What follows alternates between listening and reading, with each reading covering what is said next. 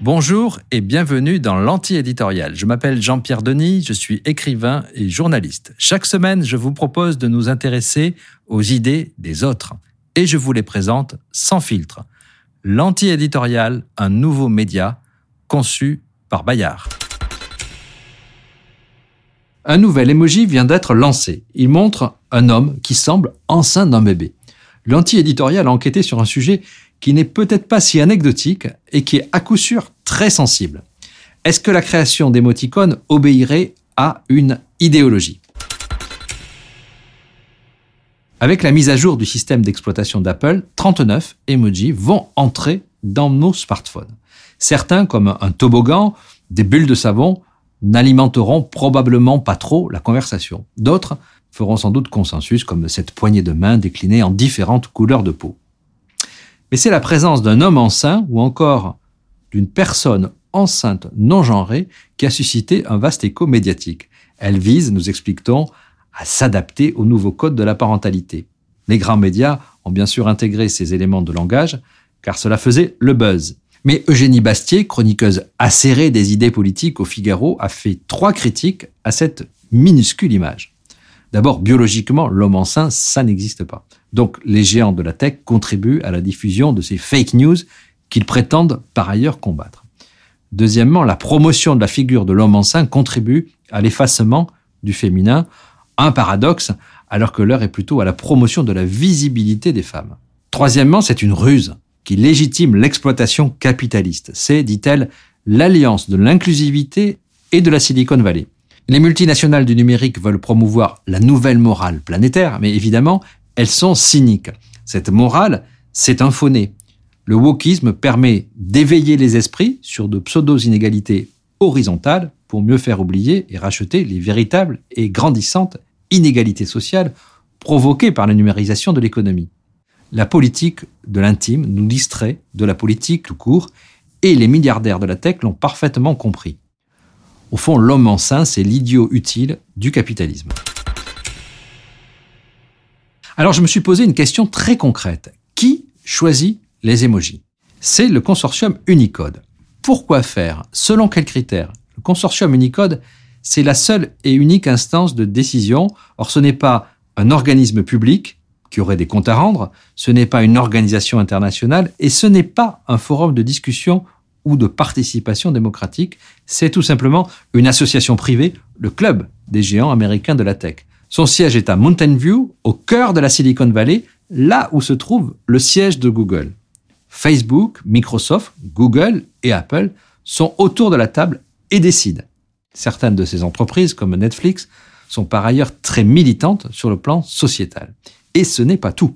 La création de ces émojis inclusifs de genre correspond bien à une stratégie sociétale. Fini Unicode, le simple organisme technique chargé d'assurer la standardisation du numérique et de son langage.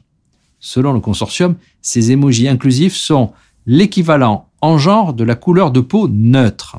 En d'autres termes, le fait de montrer un homme ou une femme est strictement encadré. La neutralité de genre devient la règle.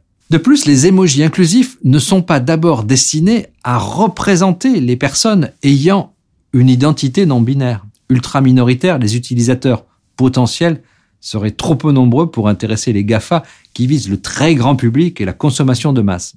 Dans le jargon, repris par Unicode, ces émojis sont destinés à être réellement inclusifs, c'est-à-dire à transformer la société. L'important n'est pas l'usage, mais le message. Si les émojis sont un langage, pourquoi ces mots doivent-ils systématiquement véhiculer un agenda sociétal? C'est ce que diront les conservateurs. Et pourquoi les géants de la tech, comme Apple, décident-ils qui peut utiliser le drapeau de Taïwan, désormais bloqué en Chine, à Hong Kong et à Macao? C'est ce que demanderont les militants des droits de l'homme. Liliane Stolk, une experte des émojis, pointe le caractère peu démocratique d'Unicode. Quelques individus, bien placés, au cœur d'un système puissant, tranche pour nous, sans contrôle d'un tribunal, d'un parlement ou d'une opinion publique. Comment accepter qu'ils choisissent souverainement les images que nous, nous pouvons utiliser? Comme le dit Stolk, puisque l'emoji est une langue que tout le monde utilise, Il est temps que notre voix soit également entendue. Elle a essayé de proposer une app et un site Emoji Voter pour élargir le choix. Mais comme on pouvait s'en douter, cela n'a pas fonctionné. Or, ça nous concerne. Un exemple, l'émoticône du drapeau breton. Il n'a pas été retenu. Il y a pourtant eu une importante campagne sur les réseaux sociaux portée par le hashtag emoji BZH. La diversité sociétale, elle est à la mode en Californie, mais la diversité linguistique ou culturelle, elle n'est pas jugée recevable.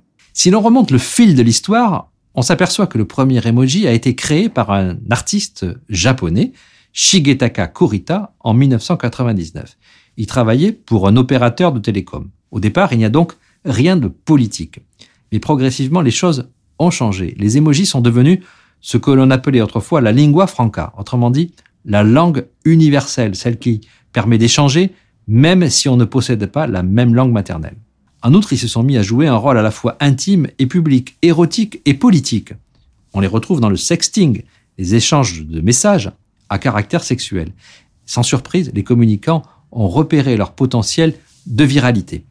Quand l'Union européenne conclut un accord complexe avec le Royaume-Uni sur le Brexit, cela peut s'exprimer en trois émojis. Un drapeau européen, un drapeau britannique, une poignée de main. Que vous soyez letton, grec ou portugais, vous avez compris, c'est sympathique. Mais il ne faut pas confondre langage universel et langage consensuel. Des images d'une grande banalité peuvent devenir des armes de résistance, de polémique ou de propagande. Je vais citer trois exemples. D'abord, le emoji hijab, campagne commencée par un groupe WhatsApp en 2016 en faveur du voile islamique. Ensuite, le MeToo chinois. Pour passer la censure, les internautes jouent sur l'homophonie. MeToo devient, en emoji, Ri lapin, en chinois Tu.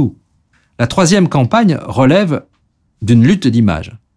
Quand les suprémacistes blancs utilisent un emoji représentant un verre de lait, oui, un verre blanc, pour se reconnaître entre eux, les activistes de PETA en tirent un argument pour leur campagne animaliste contre la consommation de ces mêmes verres de lait.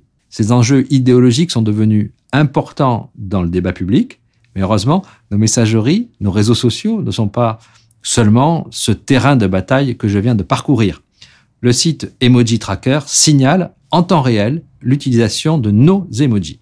Et clairement, ce sont les signaux ordinaires de la vie qui clignotent le plus fréquemment. On les retrouve au box-office d'Emojipédia. Ce sont ceux qui expriment des émotions, comme un cœur rouge, ou des interactions bienveillantes, comme un sourire ou un pouce levé. Moralité, nous avons nos idées, parfois conflictuelles, mais en vrai, nous sommes finalement assez fleur bleue. Les emojis inclusifs, comme l'homme enceint, sont-ils choquants? Je vous propose qu'on en discute sur l'antiéditorial.fr.